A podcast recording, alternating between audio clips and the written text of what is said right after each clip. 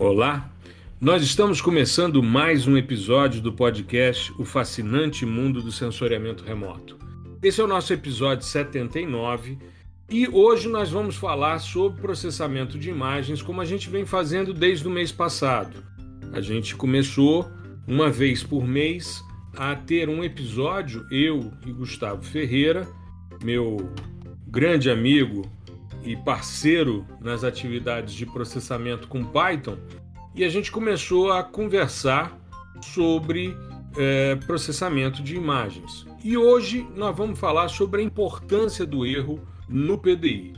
Bom, fala pessoal do fascinante mundo do sensoramento remoto. Estamos aqui mais uma vez, né? Acho que é a terceira vez, para falar de processamento e para mim é uma satisfação muito grande estar conversando com, com o professor e, e poder falar um pouquinho sobre essa parte tão negligenciada aí por muitos trabalhos. E é, é, engraçado, Gustavo, você falando, né? É a terceira vez que eu estou participando, daqui a pouco você já não vai mais contar, porque como vai ser todo mês, isso passa a ser uma rotina para gente. Eu falo porque quando eu comecei no décimo episódio, eu comecei a falar: ah, esse é o décimo primeiro episódio, e é o primeiro em tempos de pandemia. Cara, chegou um ponto em que eu parei, porque eu vou ficar falando, ah, esse é o nosso episódio 79. São 69 episódios gravados em pandemia. Então chega um ponto em que você fala, cara, não dá mais, vamos vamos tocar porque já virou normalidade, infelizmente nesse caso da pandemia, né? Mas isso é tem verdade. também bom, é, é, tem... é, é, bom saber que eu não tô sozinho. Porque não, é, auto, é, automático, na minha cabeça já fica, ah, eu tô aqui a terceira vez, então eu tenho que falar que tô aqui a terceira vez. Isso, não, mas daqui a pouco você já vai fazer. Não, mas é mais um episódio, enfim, né? Se torna algo é, comum. E para mim é muito legal porque eu sempre fiz o, o podcast muito sozinho, né? Isso, por um lado, tem uma vantagem que a qualquer momento do dia ou da noite eu sentava, é, estipulava o, o, a estrutura do que eu ia abordar e pronto, fazia. E depois no episódio, no ao vivo no YouTube, eu ia lá sozinho também e fazia. Mas eu sempre, de certa forma, tinha é, uma certa inveja de outros podcasters né, que trabalhavam em duplas, em trios, em cinco pessoas, né, como é o caso do, do do Tecnologel, muita gente ali inserido e tal, e muito bacana, porque você tem muita gente para contribuir com outras visões. Bom, essa ideia de falar sobre erro no PDI surgiu da live que eu fiz ontem com o Henrique Gonzalez da Ambiental Pro. Nós tivemos a oportunidade, quem ainda não assistiu, eu estou aproveitando para convidar, está no canal do YouTube no, do Ambiental Pro a, a live que nós fizemos sobre a liberação dos dados do Spot 1 ao 5. E nós falamos tanto como baixar esses dados e também fazer os pré-processamentos iniciais, os ajustes necessários. Nós pegamos uma cena do Spot 5 com 10 metros no multispectral e 5 metros na pancromática e fizemos fusão, pseudocor e uma das coisas mais importantes, Gustavo, que eu discuti, você assistiu a live, né? Eu vi que você estava lá comigo no chat. Mas uma das coisas mais importantes para mim foi a compreensão e a possibilidade de falar sobre o erro no, na correção geométrica, que é onde normalmente a gente começa a esbarrar com um erro, né? Em sensoriamento remoto, em PDI de sensoriamento remoto, né? E na minha. É, quando eu fiz a, a, disciplina Sensores Remotos lá no, na geografia, foi o primeiro contato foi na, na, aula de correção geométrica que o professor mostrou a parte do, do erro, né? O que era importante a gente estar tá ligado nos erros ali no, no, era uma tabelinha, acho que era no, no Envy, né? Uma coisa assim, uhum. que ele aparece uma tabelinha e conforme você vai ticando ali os pontos, ele já vai calculando o erro para você. E aí uhum. ele, ele falou, ó, fiquem atentos ao erro e tal, que ele não pode estar tá acima de um valor X. E ele, pô, mas que erro é esse, né? Aí ele foi explicar e tal, que era o RMSE, que eu acho uhum. que é o uhum. que todo mundo conhece aí da nossa área de sensoramento remoto. Eu tenho dúvida se todo mundo conhece, viu? eu, eu generalizei, eu generalizei. É, eu vou te dizer, porque a gente vem de uma, uma escola em que a, a base conceitual é muito forte. Então a gente tem o hábito, mas nem todo mundo age dessa forma.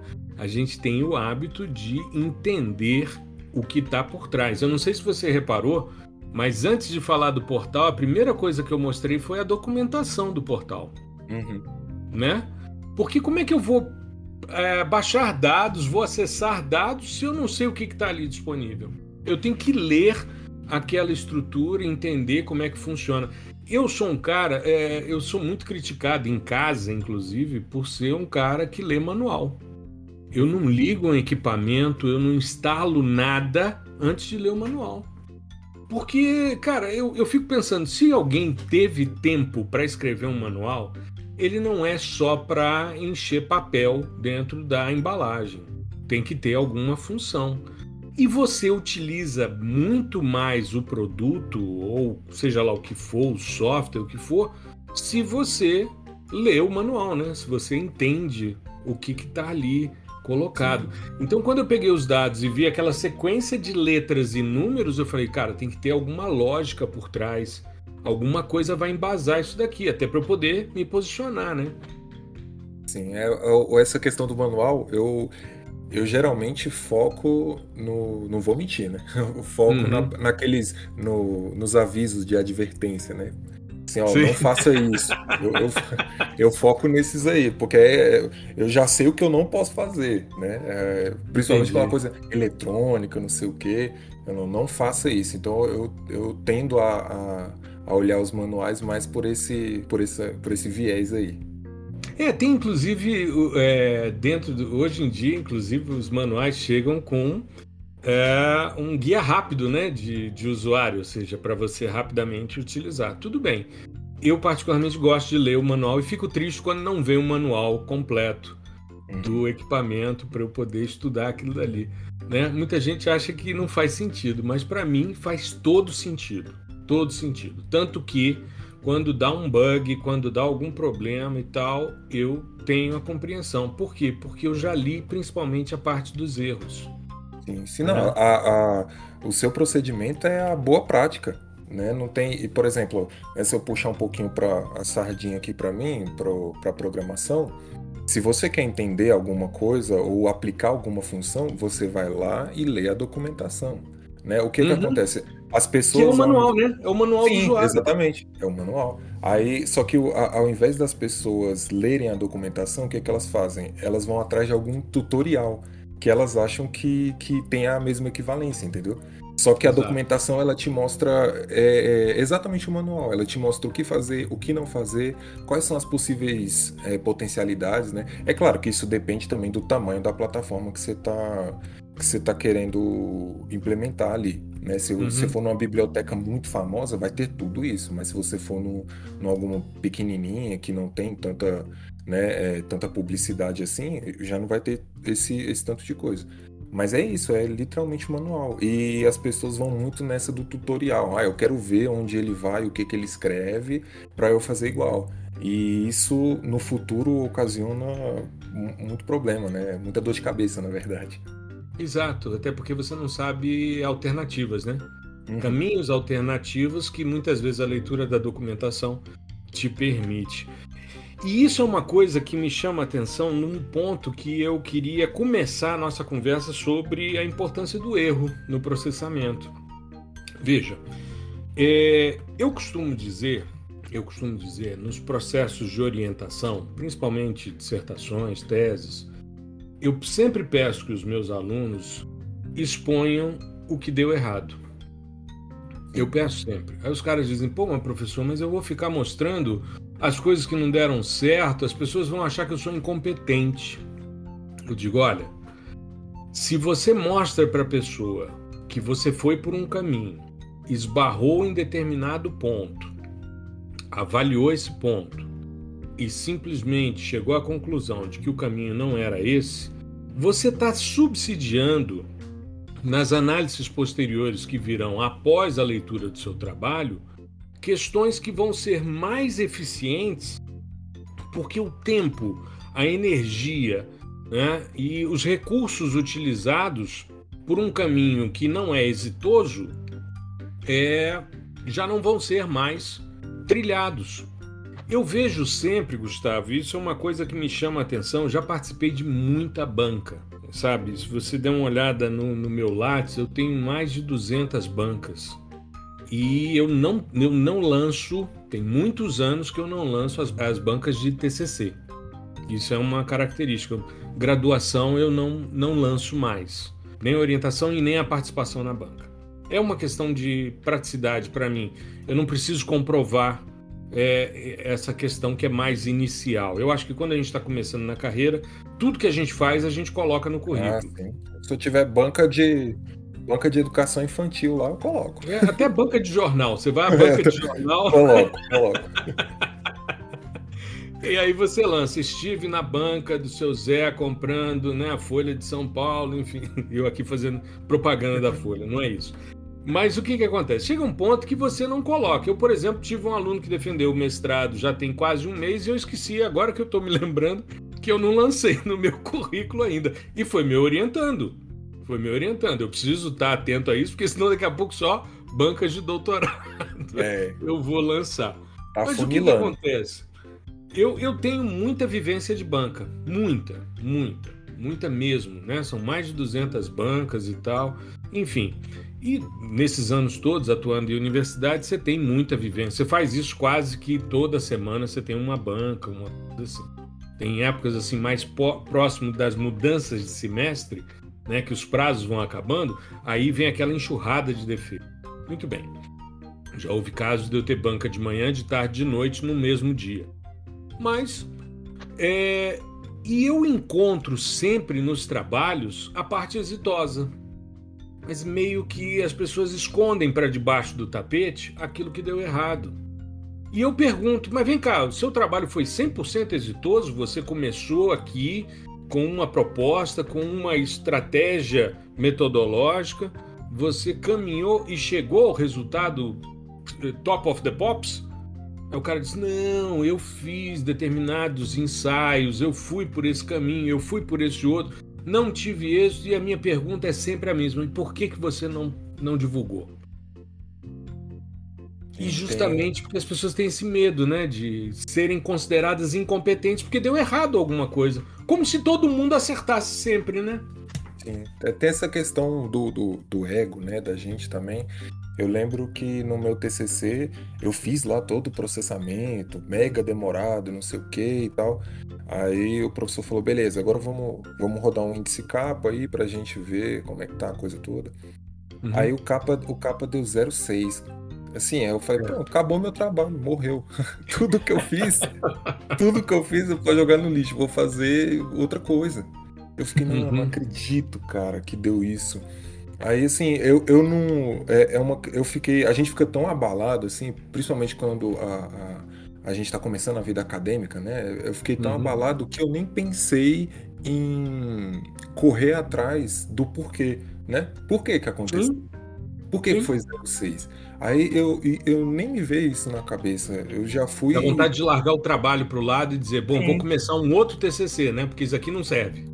Pois é, eu já fui correndo para outras abordagens, inclusive outras métricas, né? Não é a métrica que tá errada, mas tem essa, tem essa questão de que a gente quer estar tá sempre certo, quer sempre fazer a, a, a melhor coisa e mostrar o, o, o que deu certo, né? O melhor resultado é aquele que, que deu certo. E sendo que não é assim, né? Quando a gente uhum. vai experiência, a gente vê que, é, na verdade, se faz muito, né? Com, com o erro, Exato. A, a divulgação e a, a, o tratamento, a manipulação da, do, do erro, né? Exato. E entenda, eu não estou aqui fazendo uma exaltação aos trabalhos que deram errado, não. Eu estou somente salientando que se a gente fosse mais honesto com conosco mesmo, né? E fizéssemos a exposição do que deu errado, imagine a quantidade de pessoas e de trabalhos que não seriam repetidos. Pois é. Ou que iriam por um outro caminho, dizendo: olha, o professor Gustavo fez dessa forma, chegou a concluir. Ou no seu caso, ah, o Gustavo fez o trabalho, encontrou um capa de 06 E, ao investigar o capa de 06, ele percebeu que talvez, se ele tivesse feito assim, assim, assado, o resultado seria melhor. Aí o cara olha e fala: Bom, se ele sugeriu isso, deixa eu implementar. Sim. Aí você passa a ser discussão do resultado dele. Né? Exato. Então você traz. Isso é nobre. Isso é nobre. Porque você tem a oportunidade de mostrar que, primeiro, existem é, fragilidades nos trabalhos. Fragilidades. Eu recebi ontem de um aluno meu, o Alexandre, ele mandou um, uma análise, um artigo que saiu num site Inovação Tecnológica, se não me falha a memória. Deixa eu pegar aqui para te dizer certinho. Eu achei muito interessante. É... Ele fala, quer ver? Erro de calibração invalida artigos científicos publicados durante 40 anos. Um cara, dois pesquisadores publicaram na Nature um artigo mostrando que durante 40 anos mais de 12 mil artigos publicados podem estar simplesmente errados devido a um erro de calibração no instrumento de medição. Você imagina a importância? É na parte de. Quer ver? É na parte. É, é uma questão, acho que. De, de química analítica. Deixa eu abrir aqui a, a matéria. E o autor do artigo afirma que a persistência do erro pode se dever à multiplicidade de revistas científicas e à baixa qualidade do processo de revisão por pares. Olha só. Você entra numa de... cadeia aí, né, de, de eventos que. Na... Pode continuar. É, é, não, não, diga aí, diga aí, diga aí. É assim, que, é, que, entra. Você vai investigando, né? Vai descendo o, o, o nível aí de investigação e, e, vai vendo que tem uma cadeia de erros, né? Bom, é a calibração que estava errada. Aí tem esse processo de revisão também, que é uma coisa assim, para os revisores, eu acho é, extremamente exploratório também, né? Uhum. Porque é, é, acho que a maioria das pessoas não sabem que o revisor ele não ganha nada. Né? Exato, é, é um trabalho voluntário. É. Sim, é um trabalho voluntário. Então você, imagina uma revista grande, o, o tanto de, de, de, artigo que deve receber para revisar e tal. Uhum. E é claro que aí o cara tem os próprios artigos dele para fazer, enfim, então você entra né, nesse, nesse ciclo aí que acaba deixando passar esse, esse tipo de, de coisa aí, 40 anos. 40 anos, 12 mil artigos na área de espectroscopia de fotoelétrons energizados por raio-x, conhecida como XPS, que é a técnica mais usada para determinar a composição química dos materiais. Só isso. Eu, você sabe que alguns anos atrás eu me deparei com um artigo, um amigo meu me mandou um artigo que eu achei muito interessante, que dizia, e tem tudo a ver com o que a gente está falando aqui, que é a importância do erro no processamento de imagem, que é, o revisor-chefe da revista tal, uma grande revista brasileira numa determinada área, a Revista Brasileira de Ciência de Solos, o editor-chefe da área avaliou a publicação nos últimos 10 anos da utilização do teste T de Student para análise de médias, né? similaridade de médias. E chegou à conclusão de que, se não me falha a memória, 49% dos artigos estavam certos. Ou seja, mais da metade dos artigos utilizavam estatística de forma errada. Eu já comentei isso aqui, já devo ter comentado isso com você. Eu publiquei um artigo uma vez que me chamou muita atenção, um artigo longo. Ele tinha uma parte inicial de sensoriamento remoto e uma parte final de estatística, uma estatística mais pesada. E quando chegaram as considerações dos avaliadores, a parte de sensoriamento remoto estava toda rabiscada. A parte de estatística não tinha nenhum comentário. Aí chamei meu aluno e disse a ele: Olha, temos duas hipóteses aqui. A primeira é que o seu trabalho está 100% certo. E eu tenho a certeza de que não está. E.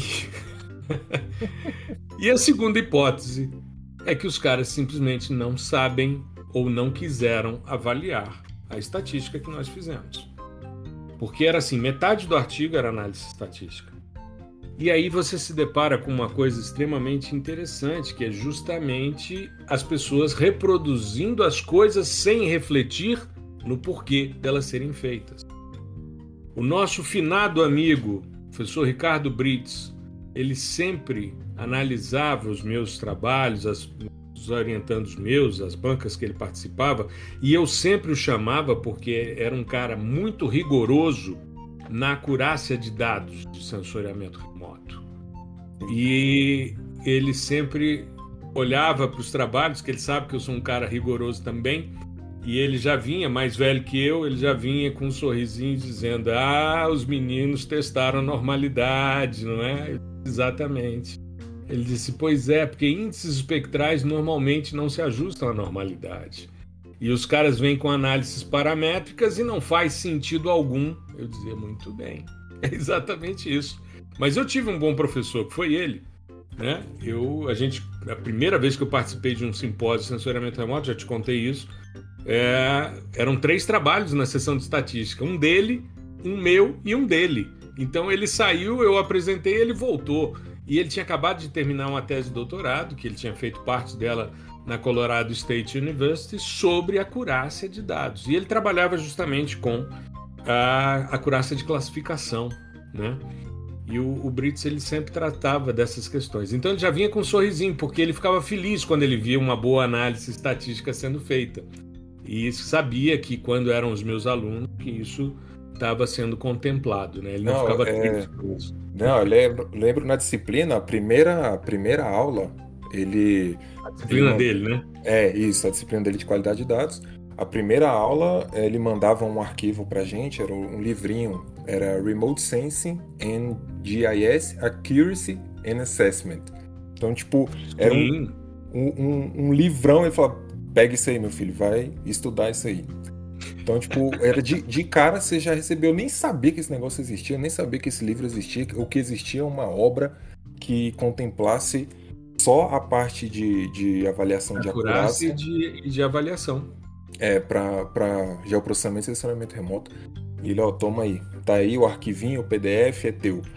E, e, tudo que ele ia explicando era a partir dali, né? Não só de sensoriamento uhum. remoto ou, ou, ou, de classificação, voltava também um pouquinho na, na estatística um pouco mais básica, assim, mas ele era bem, bem cri-cri mesmo. Eu lembro que a gente, a gente falou uma, uma vez sobre campo, né? Trabalho de campo, para validar, uhum. validar a classificação. E eu, eu, tinha, eu fiz alguma pergunta e um outro aluno é, eu fiz pergunta sobre GPS, sobre levantamento com, com, com GPS, né? E uhum. o aluno, o outro colega, perguntou se não podia fazer com algum celular o levantamento, né? Uhum. Do hum. ponto. Aí, uhum. assim, aí ele falou: não, mas é, um celular bom, com GPS bom e tal, receptor legal. Aí ele falou: ah, você só pode estar de brincadeira. Você acha que um GPS de, sei lá, 300 mil reais vai, é, vai, ser, vai ser a mesma coisa do que um telefone de 2 mil, não tem nem como, não sei o quê. E com essa coisa. Tipo, era, não faça isso, não faça isso. Não saia a campo e colete ponto com seu celular, se você quiser ele validar nervoso, coisa. Né? Ele é, nervoso. É, é. essas coisas. É uma pena, uma pena. Um grande amigo, muito querido, que nos deixou o ano passado. Né? Enfim, eu sempre que posso faço homenagem a ele, que assim um amigo muito querido mesmo, né? Era enjoado, mas muito querido, enfim. E interessante porque essa questão, por exemplo, do erro médio quadrático, né? Ou a raiz quadrada do erro médio quadrático, né? Do, do root mean square erro na correção geométrica. Quando você fala para os caras, olha, a gente está fazendo aqui uma predição linear em x e em y e a partir do que você prediz e o que você tem observado, você tem um resíduo, e esse resíduo sim vai gerar esse erro. E ele deve ser menor do que um. Porque um pixel significa que você está dentro do pixel. Os caras não entendem que o pixel é uma área.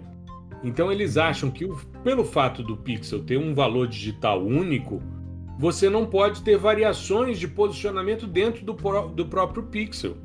Mas se você está dentro do próprio pixel, significa que o da outra imagem vai ficar exatamente em cima. Então, não há problema, o deslocamento inferior a 1. Mas até você mostrar que isso é importante e como você vai trabalhar isso, né? Principalmente porque quando você faz ou determinação de automatizada de ground control points, os famosos GCPs, ou se você faz manualmente essa questão, às vezes você não tem a mesma habilidade. Quem trabalhou com digitalização em mesa digitalizadora, como eu, você tem inclusive habilidade na mão esquerda, mesmo sendo destro. Porque você tinha que usar o teclado com a mão direita para fazer os comandos e você digitalizava com a mão esquerda. O mouse também ficava no lado esquerdo, então a gente acabava desenvolvendo habilidades manuais nesse sentido. Eu faço hoje com imagens como a que eu uso no PDI-SL nas aulas de correção geométrica, eu faço a determinação de pontos e sempre dá algo em torno de menos um pixel. Isso no clicar. Mas eu tenho percebido que a minha acurácia com o tempo, com o passar dos anos, está diminuindo. Porque a gente vai envelhecendo e isso vai é, sendo degradado, faz parte desse processo. Mas eu não sei se os alunos, por isso que eu te disse que eu não sei se os alunos têm essa compreensão, porque eu não sei se o professor tem essa preocupação de explicar isso de forma tão minuciosa, sabe, Gustavo? É, eu acho que também, hoje em dia, bom, é, vou ser bem sincero, eu não faço um, um registro imagem-imagem assim, clicando, né? Faz muito tempo. Porque o, o que eu faço. Eu fiz ontem, eu fiz ontem na é, live. O, que eu, o que eu faço geralmente é a, a, parte mais automatizada, né? Então, o que é, eu pego os corners da imagem, eu pego os cantinhos de uma e da outra e colo um na uhum. outra, né? E junto ali. Então, se os pixels for, forem do, do mesmo tamanho, com a mesma resolução espacial, elas vão colar. Agora, é, então eu não sei como, como, como as ferramentas estão hoje, mas eu acredito uhum. que não tem evoluído tanto assim, ainda até, né, até porque ontem na live a gente estava fazendo, vocês estavam fazendo lá, plotando os pontinhos. E, uhum. e essa parte do, do erro, né, do, do RMSE, de ser, de, de ser desejável que seja menos, menos um, porque a unidade né, que a gente está trabalhando é o pixel. Uhum. É, ele entra. Eu lembro que eu entendi esse. Não o erro, o RMSE, mas o erro em si, que foi com uma explicação do, do professor Osmar, que ele falou assim, cara, o erro é uma distância.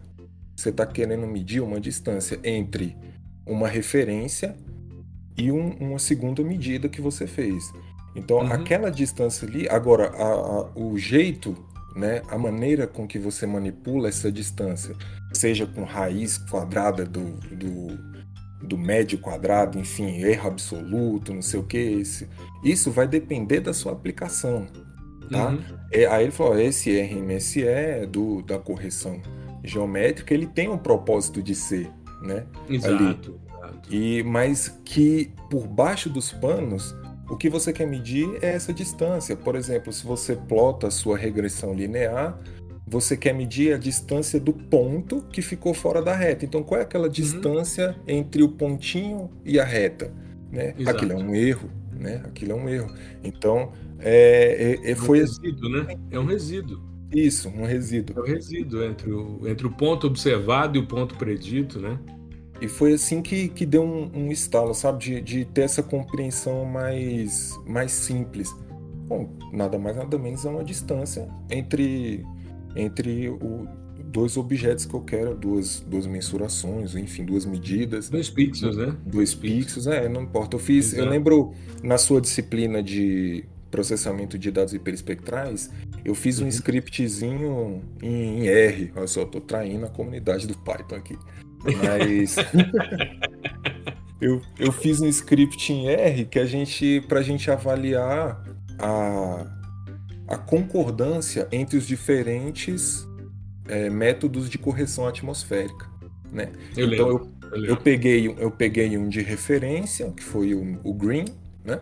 Uhum. E ali, bom, aquela é minha referência. Então eu vou calcular a, a distância de todos os outros, né, pixel a pixel, para uhum. minha referência. E, e ali até a gente a gente viu que tem uma diferença baixíssima entre, entre todos, né? Na verdade, acho que o, se eu não me lembro, se eu não estou enganado, eu plotei uma, um scatter plot e a gente e o R, o coeficiente de determinação deu para lá de, de ponto 9. Né? Então uhum. a gente conseguiu verificar que a coisa, o, o apesar do, do, da metodologia do arcabouço matemático ali ser diferente entre, entre a, os métodos. Um método e outro, né? Você, no pixel em si, você não tinha tanta diferença assim, você não tinha uma distância tão grande da referência. Exato, exato. E isso dá um bom artigo, viu, Gustavo? Isso a gente é pode verdade. pensar.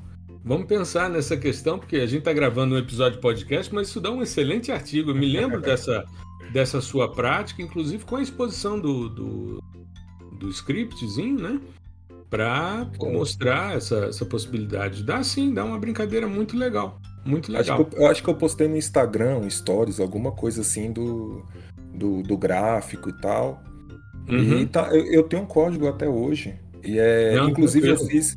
Eu calculei o, o RMSE, é, a, a, a diferença entre os RMSE no espaço. Né? Então eu uhum. peguei, por exemplo, aqueles, aquela distribuição de pixels no, no, numa determinada coordenada e a gente consegue ver onde ali dentro do, da imagem, em qual localidade da imagem o erro é maior, em qual é menor. Exato, exato. E, Mas pensa nisso. Pensa Beleza. nisso. Dá, isso dá um artigo aí, né? Tá vindo aí o Simpósio Brasileiro de Sensoriamento Remoto, de repente dá para apresentar, ou enfim, ou mesmo fazer um artiguinho para uma revista, uma coisa mais simples. Eu acho que dá uma brincadeira legal. Pensa nisso. Bora. Beleza? Beleza. E aí tem uma questão que foi interessante. Eu não sei se você notou, no chat alguém me perguntou quantos pontos mínimos eu deveria ter, né? E isso é uma outra coisa que me traz uma lembrança engraçada. Tem um, um colega, né, que já está aposentado, enfim. Ele veio fazer, ele veio fazer um curso né? Teve uma época que veio um, um grande estatístico aqui a Brasília dar um curso para os órgãos do GDF. E esse estatístico ele tinha uma birra com os engenheiros. Ele era da área mais biológica e tal. E ele tinha uma birra com os engenheiros. Ele tinha uma marra com os caras muito grande, sabe? Ele, o cara perguntava, ele já começava a resposta dizendo: Ah, também tinha que ser engenheiro e tal. Enfim, era um, uma saia justa, uma coisa complicada. E esse colega meu, né, é, perguntando a ele a respeito né, do número mínimo, qual era o tamanho da amostra mínima. e ele, o tempo todo, esse colega engenheiro e tal, e ele o tempo todo enrolando o cara, enrolando, enrolando e tal, e o curso de uma semana, né? Ele veio a Brasília contratado para dar o curso. E o cara todo dia perguntando, professor, como é que calcula a amostra mínima? É... Enfim, pô, hoje você tem calculadoras aí na internet, você joga o erro ou o tamanho da amostra, enfim, você define o parâmetro que você quer e isso já calcula para você, enfim. E ele perturbando. No último dia, o cara virou e meio que jogou a mão assim no ar e disse: Ah, é 30. O número mágico. É, o número mágico, né? 30. Que a gente sabe que a partir de 30 pontos há uma tendência do ajuste à normalidade. Então, se você pegar uma amostra mínima de 30 pontos, a chance de você ter uma distribuição gaussiânica é maior e tal, enfim. Mas nada como uma explicação do porquê do 30, né? Mas ficou aquele negócio assim no ar, né? Solto no ar. E aí, uma vez eu chego na universidade, esse colega era professor também, e estava mandando os meninos no laboratório corrigir as imagens, fazer registro imagem, imagem. E um aluno virou e disse: Professor, qual é a quantidade mínima de pontos que eu vou utilizar? Cara, o mesmo gestual, a mão assim no ar e é 30. A mesma coisa, é 30. E aí eu falei, ou seja, está reproduzindo exatamente a mesma estrutura. Mas se alguém apertar e perguntar por que 30? Ele vai dizer, fulano disse. É, aí você tem que perguntar pro outro lá, né? Para mim não. É, exatamente, fulano disse. E aí você começa a ver que as pessoas, de certa forma, reproduzem as coisas sem refletir muito no porquê. E aí você entende por que, que 40 anos de dados em 12 mil artigos são questionáveis, Por que, que menos da metade dos artigos em 10 anos utilizou estatística de forma correta? Sim. Por quê? Porque alguém virou e disse é 30. É. E o cara assumiu isso como verdade. E eu disse ao cara ontem, não sei se você se recorda, eu disse ao cara ontem o seguinte: você precisa de pelo menos quatro pontos. Porque a partir do quarto ponto você calcula o erro médio quadrático. Sim. Até então você não tem acesso a isso. Né? Se você vai plotando, você vai colocando primeiro ponto, nada, segundo ponto, nada, terceiro ponto, nada. Quarto ponto, ele já prediz onde vai ser, isso no caso do TerraView, né? que foi o software que eu utilizei para ilustrar, e já começa a te mostrar o erro médio quadrático desse ajuste. Aí você vai reposicionando o seu ponto, diminuindo e tal. E se você pegar quatro pontos nas extremidades da cena, como você mesmo disse, nos corners da cena, você resolve. Você não precisa de 30 pontos. Isso acaba sendo maldade, né? Os caras colocam um monte de aluno para fazer um monte de ponto para determinar. Quando você pega, por exemplo, no exemplo que eu fiz lá, o, o, o TerraView calculou automaticamente 26 pontos. Eu eliminei 16. Para chegar ao erro médio quadrático que eu queria, que era inferior a meio, eu tive que eliminar 16 pontos, ou seja, eu eliminei mais do que o, o, o, a, a, mais da metade da, da, da amostra que eu tinha, né? Eu tive que é, reduzir a um número inferior ao que eu tinha ali, né? Eu, eu vi, o, o Henrique chegou e disse, ah, porque gerou aqui 94 pontos.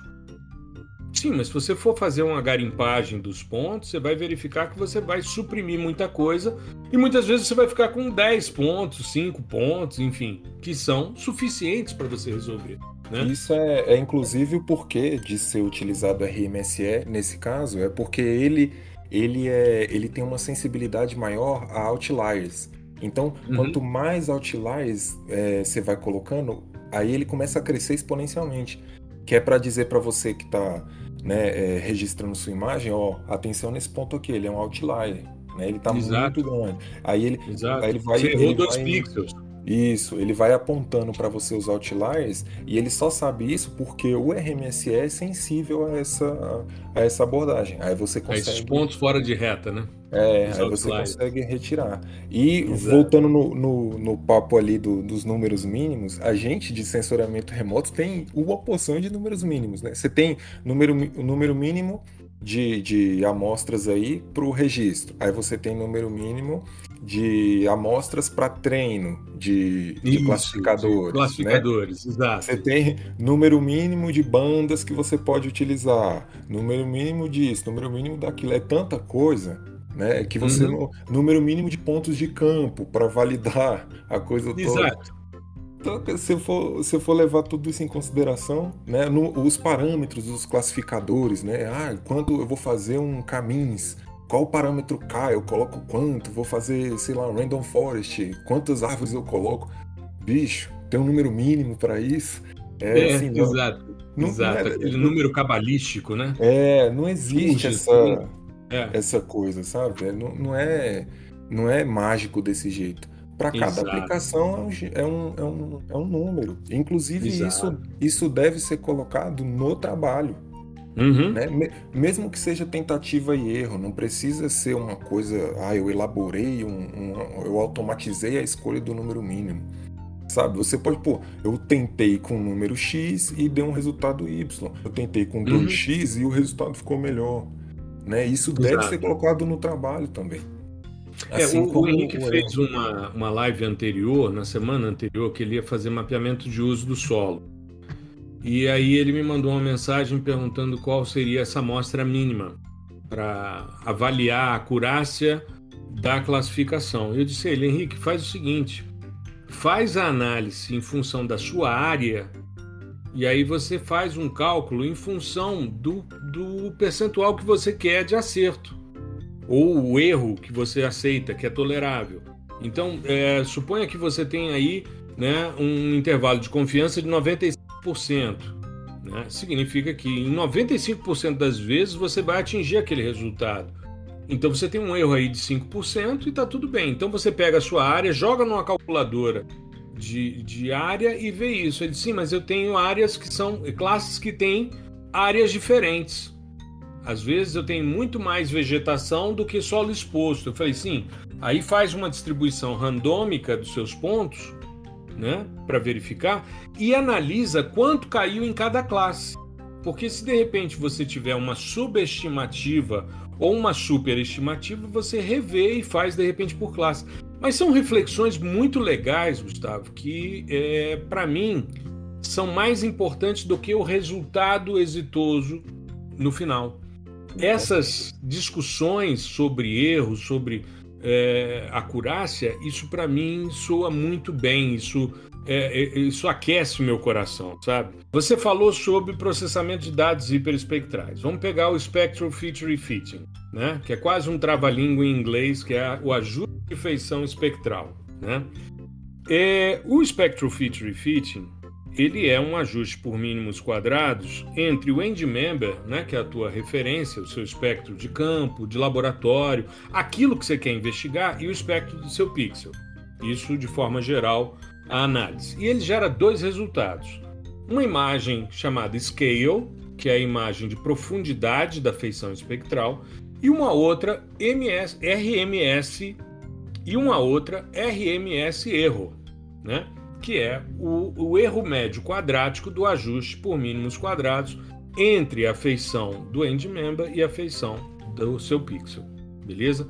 Você remove o contínuo espectral e com isso você consegue fazer a análise da feição em si. Se você avalia só a profundidade de feição, você muitas vezes confunde uma coisa com outra, um mineral com outro, um end member com outro. Mas quando você avalia o erro, você discretiza, porque você, se você fizer o scale, a profundidade, pelo erro, você tem a probabilidade de o pixel conter o end member. Então o erro passa a ser, por exemplo, você pegar dois minerais que têm feições na mesma posição, com mesma profundidade, você não separa uma coisa da outra. Mas quando você pega o erro médio do ajuste da feição do end member com a feição do pixel, você começa a ver dissimetria, né? Você vê as ou a simetria da feição, né? É, você vê uma série de características dela que vão individualizar um end member em relação ao outro.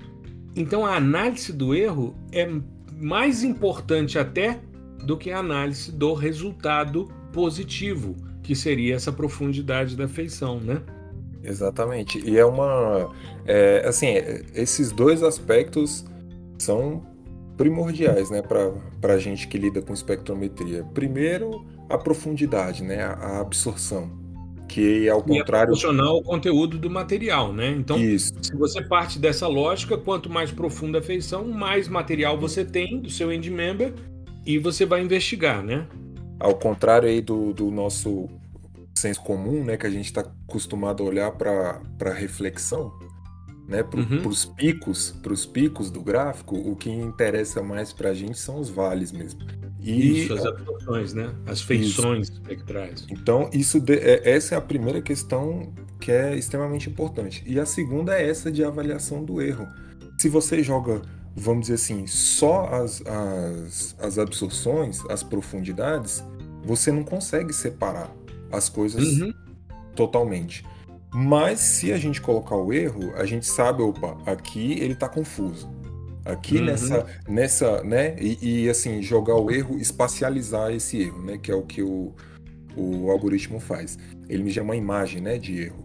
E Exato. então, onde os pixels mais claros são aqueles onde tem o maior erro. Então você, você acaba vendo assim, ó, opa, esse carinha aqui, ele tá confuso. Esse outro aqui não, tá uhum. mais tranquilo. E a, e a partir daí você cria é, como se fosse bifurcações na sua pesquisa, no seu, no seu trabalho. Onde você, uhum. pô, vamos investigar por que, que esse cara tá confuso aqui, né? Ou vamos investigar por que, que esse aqui conseguiu separar tão bem, sabe? Então, Exato. Então, é, é a, a, essa parte de investigação e manipulação né, do, do, do erro, ela traz, ela abre, ela tem uma potencialidade muito grande de, de abrir novas frentes na nossa, na nossa própria pesquisa, né? Não necessariamente abrir uma outra pesquisa, mas dentro da nossa própria pesquisa a gente pode é, abrir novos, novo, novas frentes aí de, de trabalho. E isso eu acho muito legal, muito massa. E eu fico cada vez mais certo de que você realmente tinha que ter tirado SS em processamento de dados hiperespectrais, porque a explicação agora foi em cima, ou seja, eu costumo não me confundir, sabe? Eu quando percebo né, bons estudantes, eu falo, bom, esses caras a gente tem que investir porque esses caras vão longe. São os caras que vão né, nos substituir, né? Depois vão, vão assumir o nosso lugar quando a gente já tiver curtindo uma praia, né? Aposentado e tal. Aí vem Maravilha, né, a nova geração. Aí, já pensou se eu tivesse explicado errado? Ia ter que. Não, pera aí, eu vou. Eu vou eu ia entrar com um processo de revisão de menção. vou revisar a menção. Dois semestres depois. Olha, aqui eu me equivoquei naquela nota daquele rapaz, eu dei SS, era SR, né? Sem rendimento. Aí é sacanagem, aí é sacanagem. É. Eu costumo dizer que eu não dou nota para a pessoa, na verdade, a pessoa é que tira a nota, né? É, isso. É fato. Isso é, é fato. Isso é, é, é verdade. Isso, né? É, e a pessoa conquista. E uma outra coisa também que eu acho legal, Gustavo, quando a gente pensa, por exemplo, nessa questão do erro, do ajuste, que ele é mais importante, também é a análise do ruído, né? Sim. A análise do ruído muitas vezes nos traz tanta informação importante, tanta informação preciosa, que a gente muitas vezes descarta e deixa de observar, né? E é importante na, na, no processamento que você entenda por que, que aquilo é ruído.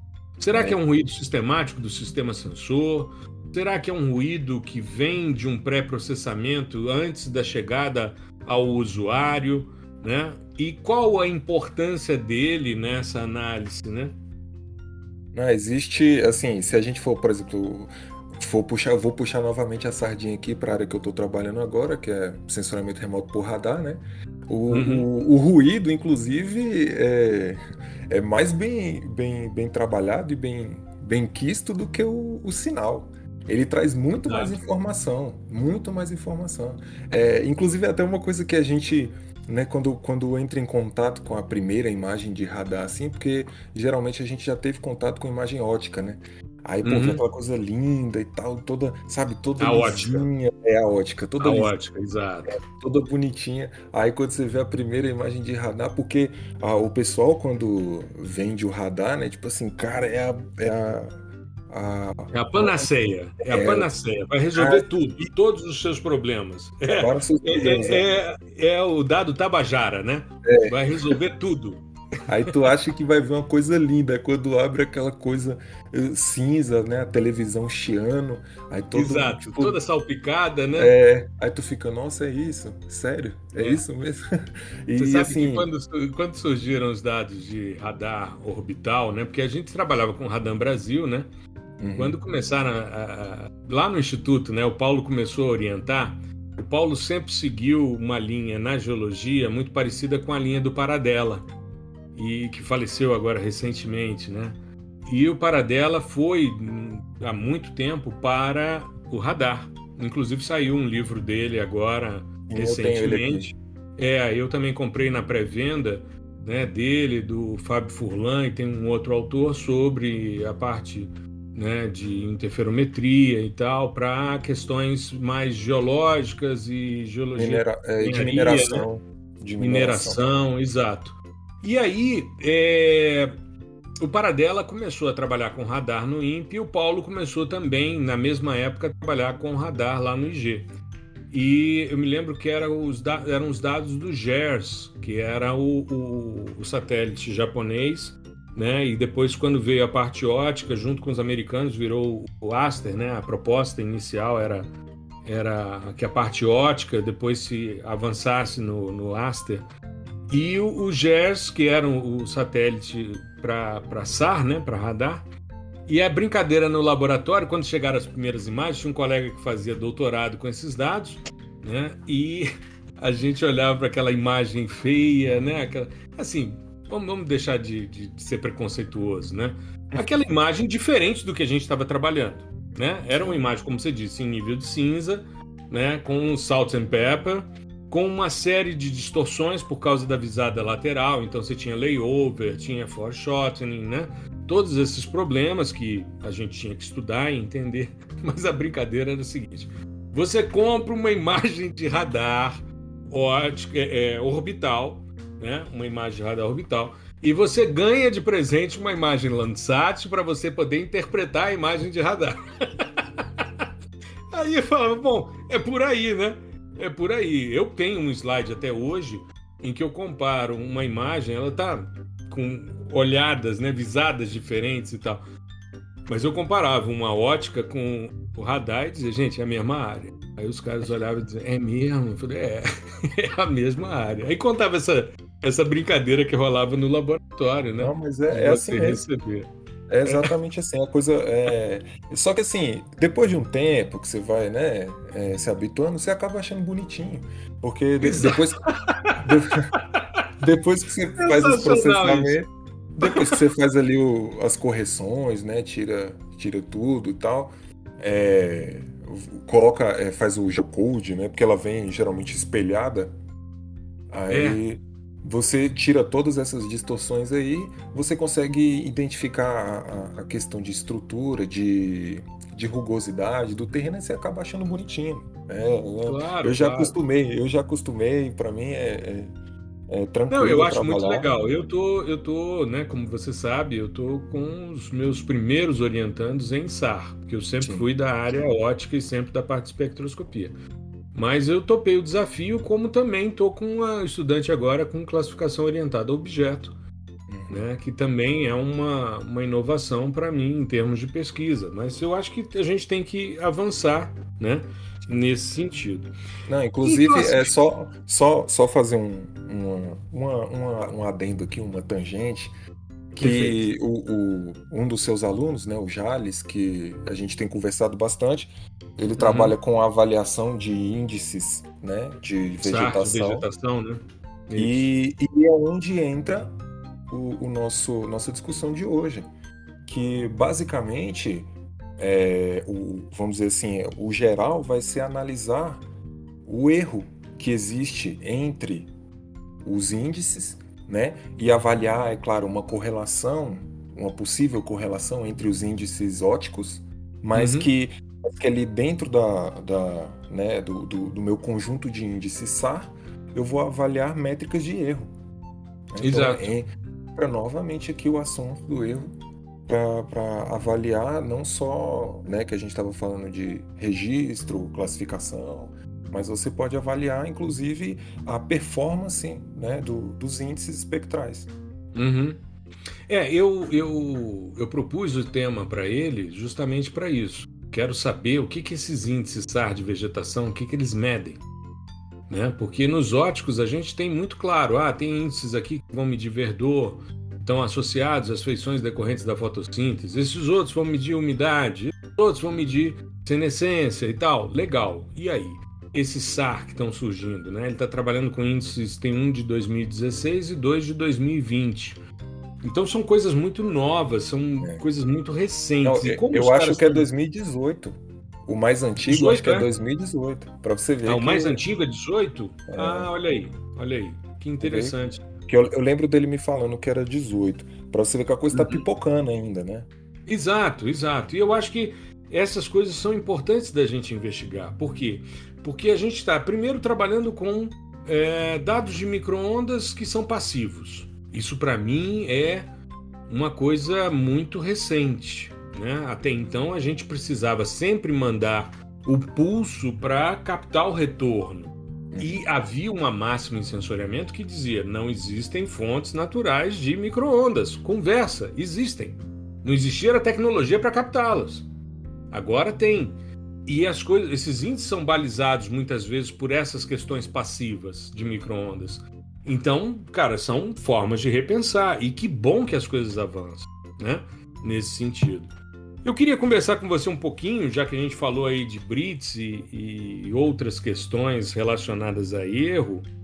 O Brits, com a disciplina dele, né, de qualidade e acurácia de dados, né, ele sempre trabalhou essa questão. É, e ele criticava muito a questão do capa, que é a acurácia de classificação. Né? Ele, inclusive, falava: ah, tem o capa PABAC, que é uma alternativa interessante, mas você tem acurácia global, você tem matriz de confusão, enfim. A lógica desses, desses índices de acurácia de classificação é justamente você ver se aquele ponto que você conhece no campo, se ele foi classificado de forma certa. Se você disse que ele era vegetação e ele foi classificado como vegetação e não solo ou água, né? Então, é, eu particularmente acho muito simples, inclusive no PDISL, eu vou preparar depois, mais à frente, um de matriz de confusão, né? Para verificação de acurácia com índice capa e é, é, acurácia global, exatidão global, enfim. E, é, mas eu utilizo um método que eu acho muito simples, que é o seguinte: eu vou em pontos conhecidos com os pins, isso no Snap, e verifico na classe como é que eles foram classificados. Normalmente os 10 pontos. Por que 10 pontos? Porque eu estou trabalhando ali com 10 pontos. Se eu tiver 8, eu tenho 80% de acerto. Enfim, fica mais simples, né? Uma, uma verificação mais rápida, mais expedita, né? Mas eu queria saber a sua opinião com relação, já que você fez um TCC e teve um capa de 06, né? O que, que você entende a respeito dessa questão? Como é que você vê essa questão da acurácia de classificação, da importância desses índices, enfim. Que você falasse um pouquinho sobre isso. É, assim, na, na minha época de graduação, é, a gente tinha, tinha contato com capa e exatidão isso global. Isso em classificação pixel pixel, né? Isso, Só pra gente ressaltar isso. Isso. Era o capa, exatidão global, né? E aí você fazia o, procedimento era esse, fazia-se ali a sua matriz de confusão, né, para verificar os erros de comissão, erros de omissão, essa coisa toda. Uhum. E era acabou ali, você tinha que dominar que o capa era Às vezes a nossa audiência não sabe o que é erro de comissão e de omissão. Explica para eles, pra gente, só pra gente contextualizar um pouquinho. Que o erro de o erro de omissão, o erro de omissão é aquele que ele de fato confundiu, que ele Isso, atribuiu deixou de classificar ele deixou é. de classificar. O de comissão é que ele jogou em outra classe. Exato. Beleza. Então, Beleza. O, erro, o erro de omissão é o erro onde o, o meu classificador ele deixou de classificar aquele pixel e o erro de comissão é o erro onde ele pegou o pixel que era de uma determinada classe e jogou em outra classe. Exato, exato. E bom, esse era, vamos dizer assim, esse era, esse era o nosso kit acurácia. Né? Isso, exato. A, a, todo mundo trabalhava dessa maneira. E aí, uma coisa que, que era muito interessante, que eu acho que. Não sei, eu não lembro se foi o meu orientador ou foi o, o, o Beto, que é um outro professor lá da geografia, que disse: ó, o uhum. capa é um índice de concordância. Né? É, ele vai dizer o, o quanto aquela matriz, aquela imagem, aquela classificação concorda com a referência. Né? E uhum. varia de 0 a 1, um, essa coisa toda. E, e, tem até uma tabelinha, né? De tanto a tanto é bom, de tanto a tanto é ruim.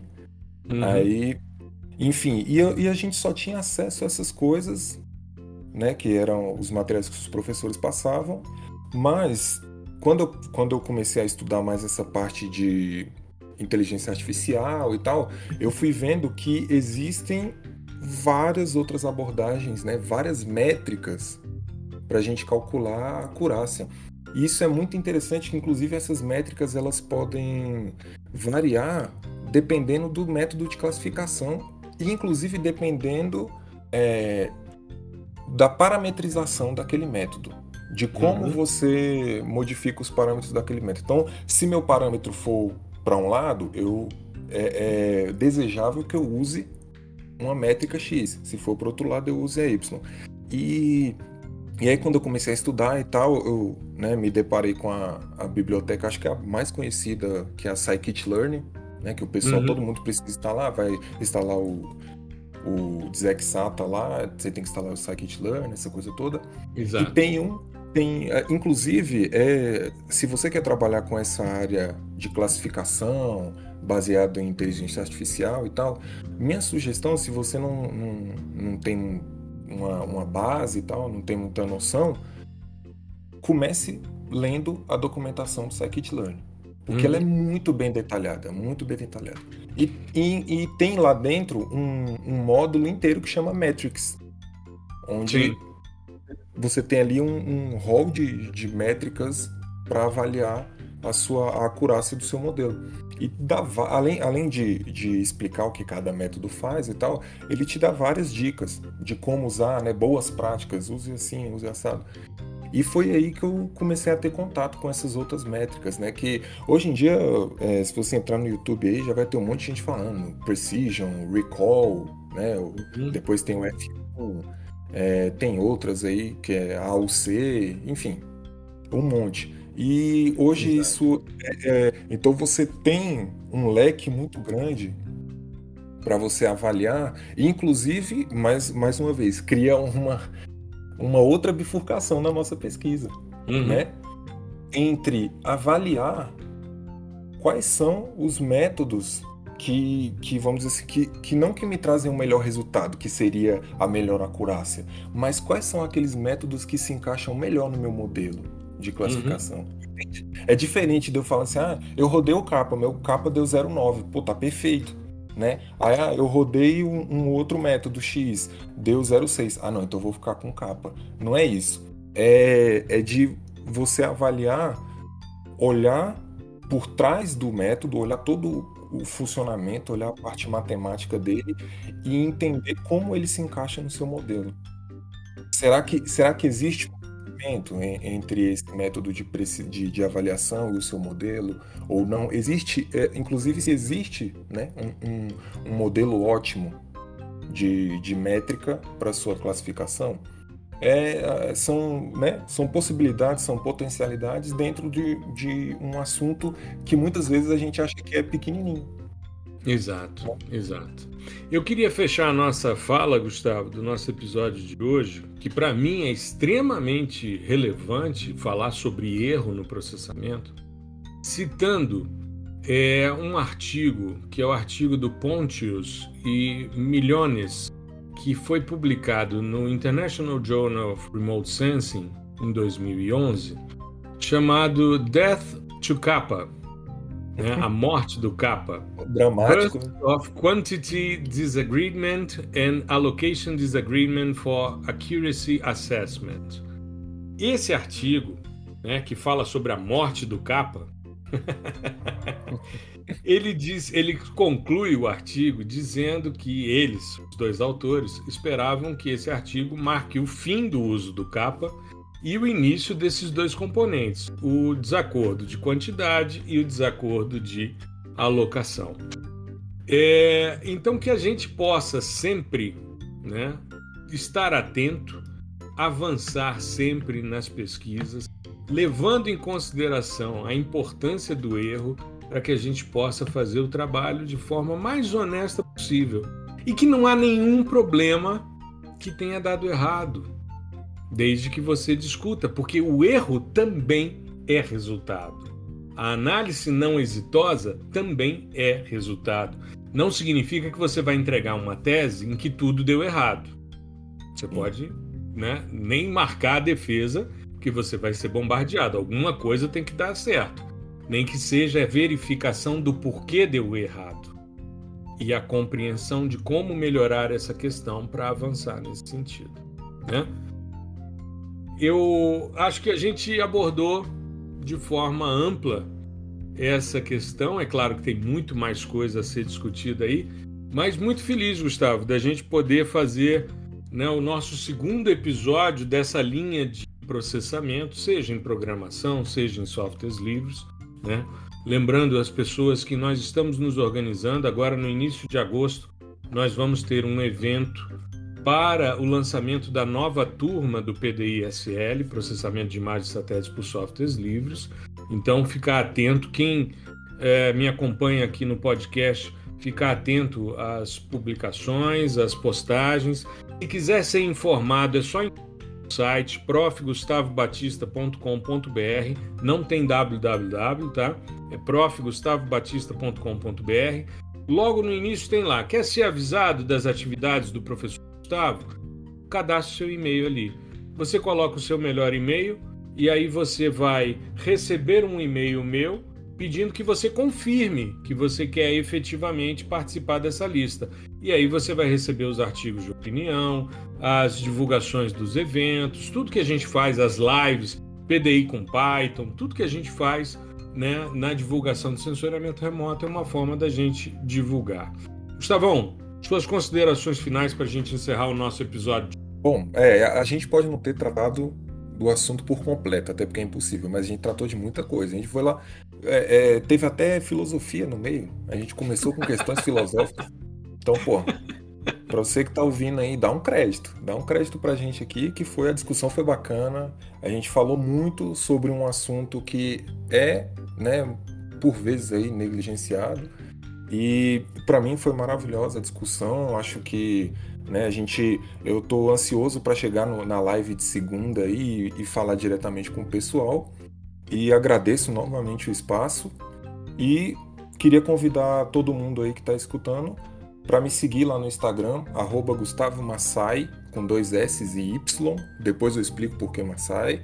Onde eu posto ali diariamente conteúdo sobre programação e geociências. Não é, necessariamente censura, só censuramento remoto e tal, mas tem geoprocessamento, tem Python pra caramba, tem um link do meu GitHub também, onde eu hospedo todos os códigos. Então, se você quiser pegar e botar a mão na massa, tá tudo lá. É só me seguir, qualquer dúvida, manda um direct e tamo junto. E tem também as três lives, né, Gustavo? No meu canal no YouTube tem as três Sim. lives que nós fizemos, PDI com Python. Tem também o episódio que nós fizemos, o primeiro episódio nosso do mês passado, está disponível. A nossa live que a gente fez, né, PDI com Python. É, aliás, esse episódio que nós fizemos de programação está disponível também no meu canal. Eu não tirei ela do ar.